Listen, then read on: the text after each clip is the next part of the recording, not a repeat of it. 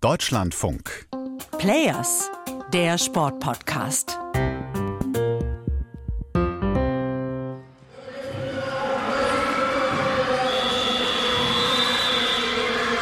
So klingt es, wenn deutsche Basketballerinnen erfolgreich sind.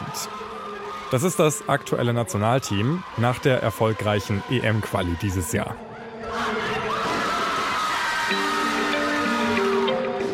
So einen Jubel hat es im deutschen Frauenbasketball aber lange nicht mehr gegeben.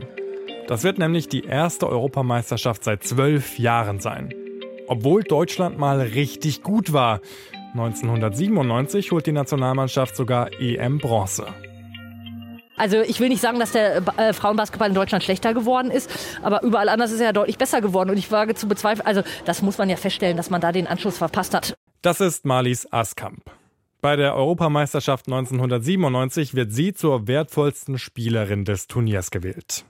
Insgesamt siebenmal ist sie in ihrer aktiven Profikarriere auch deutsche Meisterin geworden. Sie hat die Euroleague der Frauen gewonnen. Sie war auch die erste Deutsche in der US-Profiliga WNBA. Aber ihren Namen hört ihr jetzt wahrscheinlich zum ersten Mal. Wie konnte es passieren, dass das deutsche Frauenbasketball so in der Versenkung verschwunden ist? Und damit auch die Geschichte einer der besten deutschen Basketballerinnen aller Zeiten. Ich bin Raphael Späth aus der Deutschlandfunk Sportredaktion und ich habe Marlies Askamp nicht etwa in Phoenix oder in Miami erreicht, also in den großen Basketballstädten der USA, was man nach so einer illustren Karriere ja durchaus erwarten könnte, sondern ich habe mich mit ihr auf einen Kaffee in Wuppertal getroffen. Das klingt heute vielleicht etwas kurios, aber Wuppertal war Ende der 90er Jahre so etwas wie das europäische Basketball-Mekka im Frauenbereich. Drüber berichtet wird damals aber kaum. 96 haben wir die Europaliga gewonnen. Und dann war 97, sind wir wieder ins Final vorgekommen. Da mussten wir wirklich ins, mit Wuppertal ins Endspiel kommen der Europaliga. Das sind die besten Vereinsmannschaften, ähm, was Champions League im Fußball ist, damit der WDR sich mal erbarmt, das zu übertragen. Also das war schon sehr bezeichnend. Mediale Berichterstattung ist im Frauensport ja generell so ein Ding. Das sehen wir auch bei den Fußballerinnen, die ja schon seit über 30 Jahren um mehr Aufmerksamkeit kämpfen.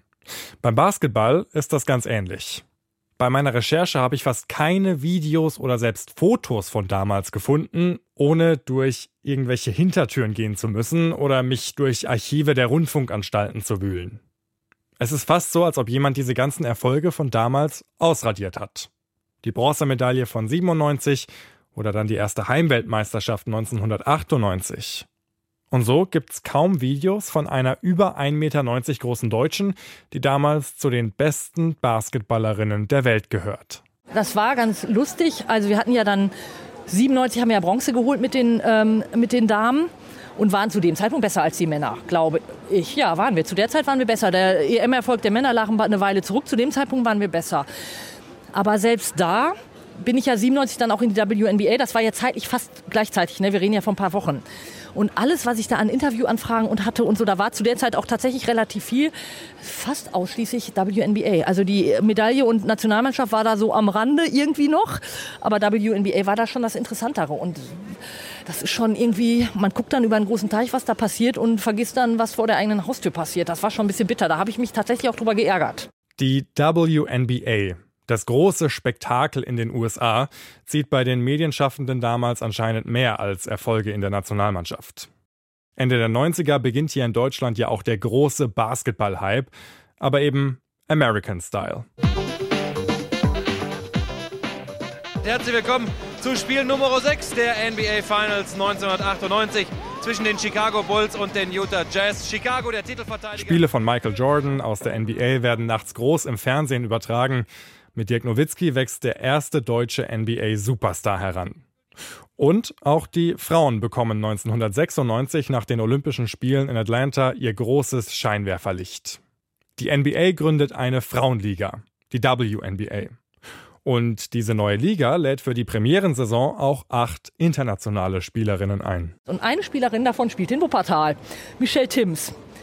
Und die sagte dann relativ schnell, da ist noch eine Deutsche, die könnte auch WNBA spielen. zu dem Zeitpunkt wusste weder ich noch irgendjemand, wie professionell, wie verlässlich und so weiter das war. Dann hat mich, ich hatte nur für, für WNBA einen Agenten, sonst hatte ich nie einen Agenten. Der hat mich dann angesprochen, ob ich denn mir das vorstellen könnte. Ich so, ja klar. Ich habe aber ja auch ganz normal gearbeitet. Ich war verbeamtet, alles, ne? Mit dem Luxusleben der Basketballmänner hat Marlies Askamp wenig am Hut. Als eine der besten Basketballerinnen der Welt arbeitet sie Ende der 90er trotzdem nebenher beim Amtsgericht in Wuppertal. Genau das war aber der Stolperstein auf dem Weg in die Glitzer- und Glamour-Welt in den USA. Das hat sie nach ihrem ersten Besuch in Phoenix relativ schnell gemerkt. Und ja, komm da an, da wurde mein Apartment schon eingerichtet, ich wusste von nichts. Ähm, und da merkte ich schon, wie ich habe dann die erste Tasche auch schon dagelassen, ähm, dass das sehr professionell und ganz anders aufgezogen wurde wie in Deutschland oder wie in, ähm, als in Europa. Ja, und ab da war dann im Prinzip klar, ich hatte zwar noch kein Visum und so weiter und ich musste das mit meiner Arbeitsstelle auch noch klären. Das war auch etwas problematisch, weil da hatte der DBB ein bisschen geholfen. Ich musste ja beurlaubt werden. Ich musste ja, ich konnte ja nicht arbeiten in der Zeit. Ich war gerade beurlaubt und dann war ich beurlaubt äh, und dann kriegen die das bei meinem Dienstherrn dann doch mit, wie die spielt Profiliga. Man muss das als Beamte ja alles angeben. Das hatte ich auch immer alles gemacht und musste dann auch erklären, warum das dann irgendwann mal mehr geworden war, weil und ja, das war, das war schon ganz lustig. Mein Vertrag ist bei meinem Nachbarn gelandet, weil ich nicht zu Hause war. Das hat dann letztendlich tatsächlich alles geklappt, war schon lustig.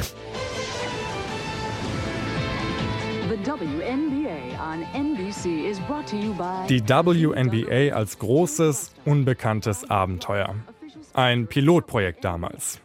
Selbst in den USA weiß Ende der 90er Jahre niemand, wie attraktiv Frauenbasketball für ein Massenpublikum ist. In Europa haben sich damals ja höchstens mal zu großen Finalspielen mehr als ein paar hundert Fans in die Hallen verirrt. In den USA merken aber auch die Verantwortlichen schnell, das sind ganz andere Dimensionen. 16,102. An official sellout at America West Arena. This is officially the largest crowd ever to watch a women's professional basketball game in the United States. Ja, ich weiß tatsächlich das erste Spiel noch. Ähm, da waren ja auch die Amerikanerinnen, die noch spielten, kamen vom College. Und wenn sie jetzt nicht gerade frisch vom College waren, hatten die auch in Europa gespielt. Die kannten das ja auch mit, dem, ähm, mit der Resonanz in Amerika. Und auch die WNBA, ich glaube, am Anfang war irgendwie die Erwartung dreieinhalbtausend Zuschauer pro Stunde. Dann hat man es, glaube ich, auf fünf oder sechs. Und dann hinterher war man bei 10.000 Zuschauern. Und Phoenix war sowieso immer die Hölle, muss man wirklich sagen. Ich weiß noch, wir kamen uns dann alle angeguckt beim Eröffnungsspiel, auch von der Show. Und wir so, oh, geil. Also es war schon super. Sechs Jahre lang hat Marlies Askamp in den USA gespielt, ist dort auch Meisterin geworden. Aber immer nur im Sommer. Das ist die Krux. Weil es bis heute nur zwölf Teams in dieser Liga gibt, findet die WNBA-Saison nur von Mai bis September statt. Davor und danach spielen die meisten Spielerinnen in Europa. Marlies Askamp lange beim BTV Wuppertal. Und natürlich dazu auch noch jedes Jahr in der Nationalmannschaft. Das sieht dann 1997 zum Beispiel so aus. Mit Wuppertal gewinnt sie die deutsche Meisterschaft, mit der Nationalmannschaft ein paar Wochen später Bronze bei der Europameisterschaft in Ungarn und ein paar Tage später beginnt dann schon die WNBA-Saison in den USA. Das war auch ein Problem. Ich musste dann auch vom Flughafen, als wir aus Budapest gekommen sind, in Frankfurt, weil ich noch kein Visum hatte. Ich war total fertig, weil wir ja auch gefeiert hatten. Und ich hatte aber noch kein Visum und ich wollte zwei Tage später fliegen.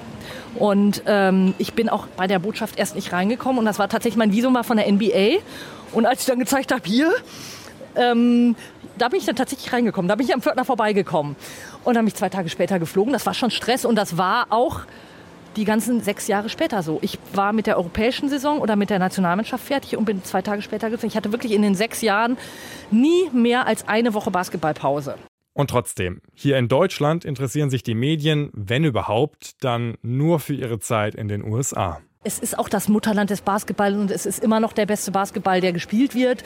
Aber ich würde ich jetzt auch noch so halten, zum damaligen Zeitpunkt hätten wir mit Wuppertal in der ähm, WNBA, wir wären nicht Meister geworden, aber mit der Europaligamannschaft hätten wir auch mithalten können. Da bin ich mir ziemlich sicher.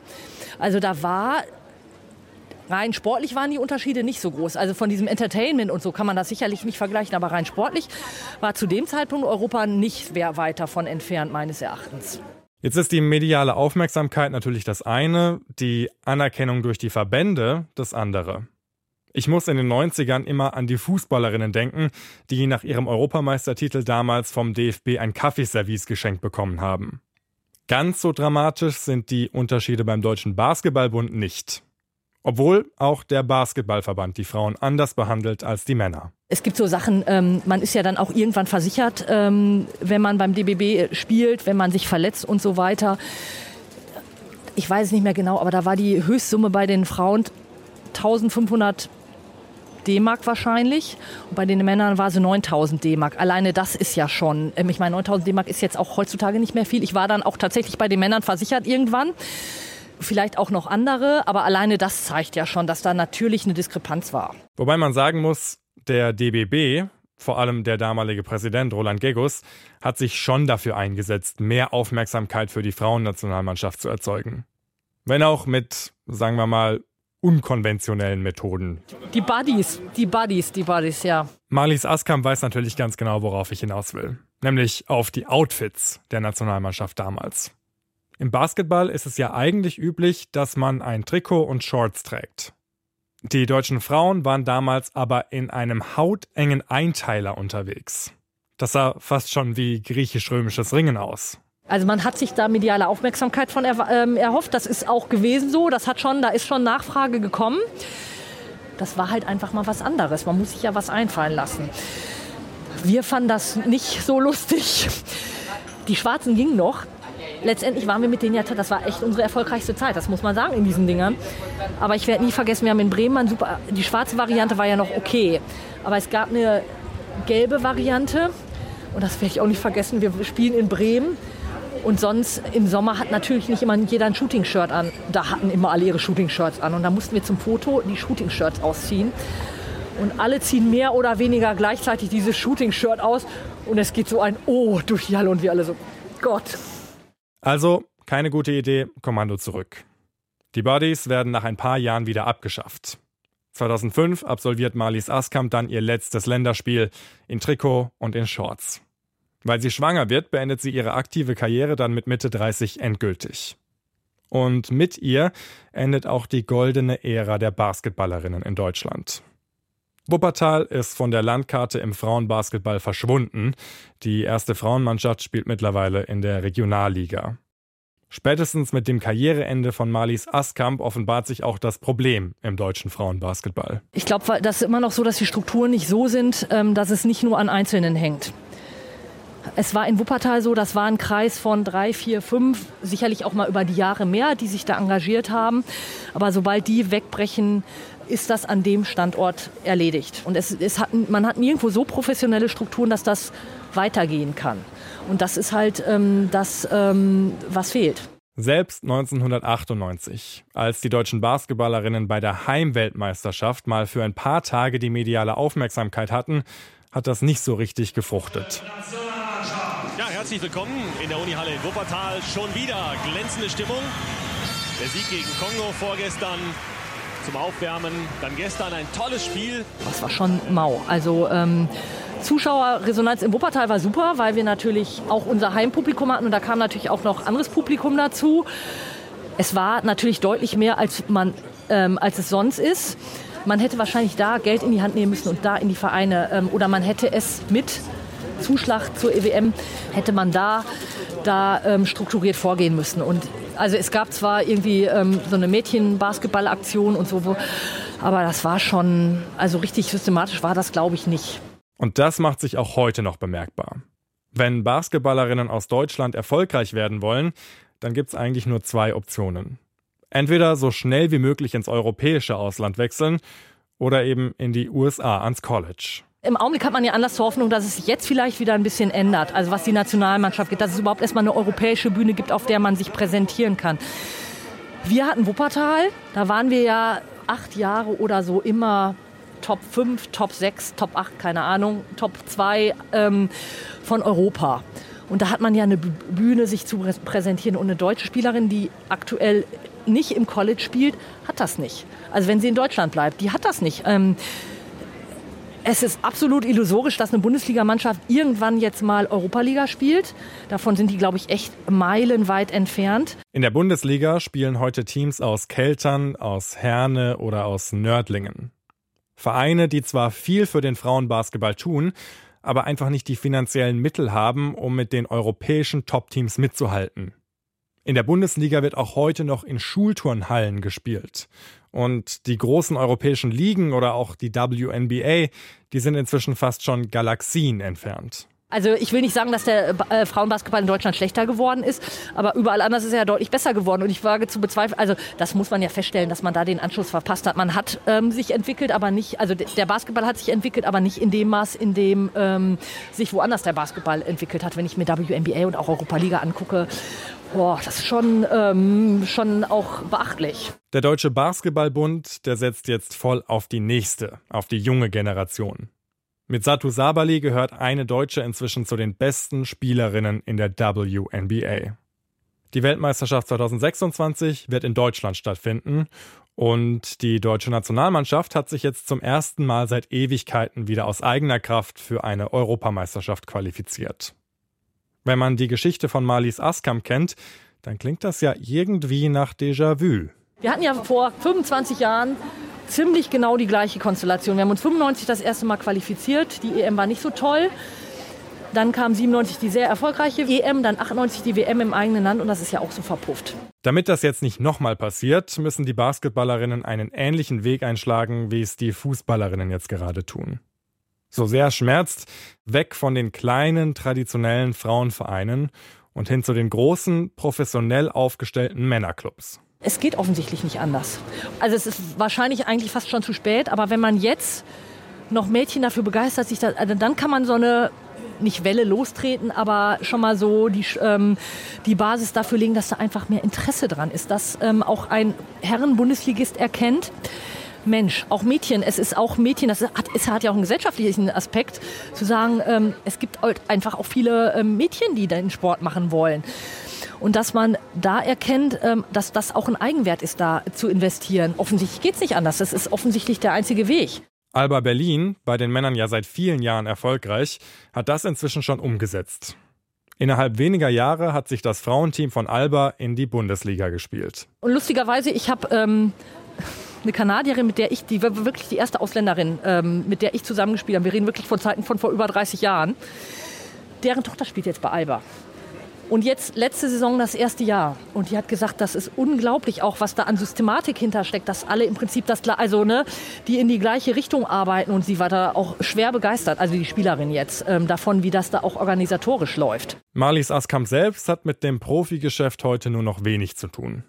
Auch wenn Basketball natürlich immer noch omnipräsent ist in ihrem Leben. Bis vor ein paar Jahren ist sie mit der U35-Mannschaft in Oberhausen deutscher Serienmeister geworden. Aber bei mir war das dann so, ich habe so kaputte Knie. Ähm, ich konnte dann nach dem Training eine Woche nicht gehen und nach dem Turnier konnte ich dann zwei Wochen nicht mehr gehen. Und ich habe aber letztes Jahr habe ich noch gecoacht.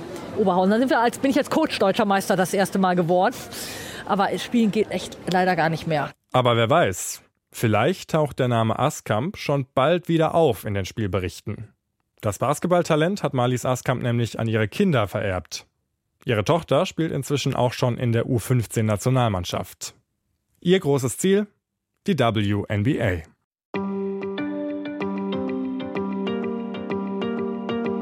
Wenn ihr noch mehr über den derzeitigen Stand der deutschen Basketballerinnen erfahren wollt, dann empfehle ich euch unseren zweiten Podcast-Feed. DLF Sport heißt der. Da findet ihr tagesaktuelle Berichte und ausführliche Hintergrundinformationen während dieser Europameisterschaft jetzt in Slowenien. Und wenn euch dieser Podcast hier gefällt, dann freuen wir uns immer über ein Abo und eine Bewertung. Das war's jetzt von dieser Folge. Wir hören uns hoffentlich dann bald wieder. Bis dahin, macht's gut. Tschüss.